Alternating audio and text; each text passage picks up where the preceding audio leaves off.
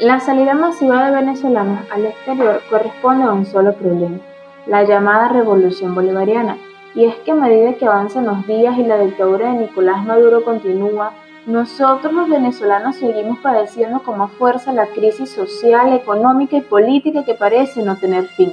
Pero gracias a que nosotros siempre hemos sido emprendedores, nos arriesgamos a buscar mejorías fuera de las fronteras venezolanas. Lastimosamente, no siempre resulta lo esperado.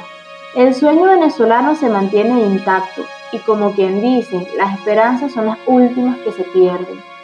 Nosotros los criollos, como sin profesión, nos las ingeniamos para escalar y adquirir la tan ansiada calidad de vida fuera de nuestra tierra venezolana, aun cuando éramos llamados el país de las oportunidades. Trabajamos de lo que sea con tal de adquirir prosperidad y compartirla con los familiares dejados en Venezuela. El lugar más cercano que vimos para escapar de la crisis fue Colombia, a pesar de abrir sus puertas y ayudar a cientos de venezolanos, las oportunidades laborales son reducidas. Sin embargo, hay una que siempre busca empleados, la prostitución. Las venezolanas han decidido ejercer la prostitución no únicamente en los países vecinos, pues también es posible encontrarlas en ciudades como Miami y Nueva York. Se encuentran casos voluntarios como el de Josefina, una joven de 23 años proveniente de Caracas, quien se mudó a Miami en el 2015 y desde entonces trabaja como modelo para cámara porno en un apartamento de Sunny Isles Beach. Es encontrada por un ruso y suele trabajar con otra chica rusa. Estas fueron las palabras de Josefina. Lo estoy haciendo por los dólares, no lo hago porque lo disfruto. Todo lo contrario, cuando me toca ir con los clientes de dama de compañía, me siento mal, porque sé que no tengo muchas alternativas. La crisis me obligó a pasar hambre, mi familia vive en la miseria y ahora pueden comer, porque yo hago lo que hago. Los hombres me dan propina, casi no les entiendo, pero les gustan las mujeres jóvenes, nadie me obligó.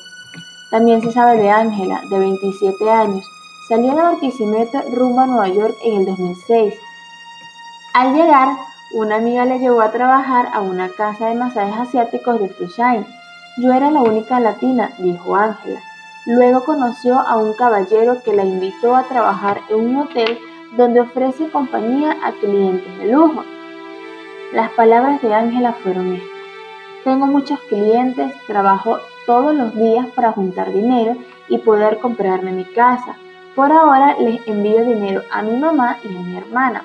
Suelo tener tres o cuatro por día. Hay clientes que me contratan por días completos y me dan carteras, zapatos, ropa y propinas. Pero no todos son voluntarios de dicho trabajo, unos solo tienen a ser engañadas. Está el caso de Adriana, que fue engañada por su mejor amiga, que le ofreció un buen trabajo y según era de cantinera, pasó calamidades para llegar hasta el lugar, humillaciones, miedo y desesperación al llegar, escuchó que la patrona de un bar pagó 40 mil pesos a su supuesta amiga por ella. Adriana relató que había muchas mujeres obligadas a la esclavitud sexual por dinero y a obedecer a la patrona del bar. No podían escapar ya que en oportunidades dos chicas lo intentaron y las asesinaron. Esta chica corrió con la suerte de que un joven colombiano llegó al lugar y ella se sinceró con su situación y él llegó al acuerdo con la patrona del bar a que le pagaba 30 mil pesos por llevarse a Adriana. Hoy en día ese chico es su pareja, ella se volvió a reencontrar con su familia y tienen tres hijos. Lastimosamente, no todas estas chicas corren con la suerte de Adriana. Las venezolanas son un blanco fácil.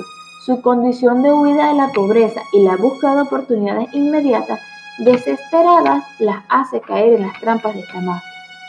Escalona fue una chica quien al principio era modelo en Venezuela, terminó trabajando como dama de compañía en México. Según el motivo del homicidio fue una presunta discusión que tuvo su pareja con otros clientes en una discoteca, en donde se estaba la noche de sus dos muertes. Estas desgracias cada vez empeoran más y más, como por ejemplo el caso de una niña de 13 años que fue violada en Perú por su profesor. Esto lamentablemente es frustrante, denigrante, triste, doloroso y humillante. Cada día que pasa, las cosas empeoran. No esperamos ya el ver la hora en que esta dictadura tire sus cadenas, en que nuestro país vuelva a ser el país de las oportunidades. Ya ansiamos el día en que todos esos amigos y familiares vuelvan a Venezuela, a su tierra, vuelvan a ser felices, a tener lo que hace años tenían. Ya esperamos que vuelvan y estén seguros, en comodidad, con su familia, disfrutando cada minuto al lado de sus seres queridos y no a través de una videollamada cada cumpleaños o fecha festiva. Oremos y pidamos a Dios a cada momento por la salud, la prosperidad y la seguridad de cada venezolano fuera del país y démosnos un minuto de silencio por cada uno de los feminicidios ocurridos.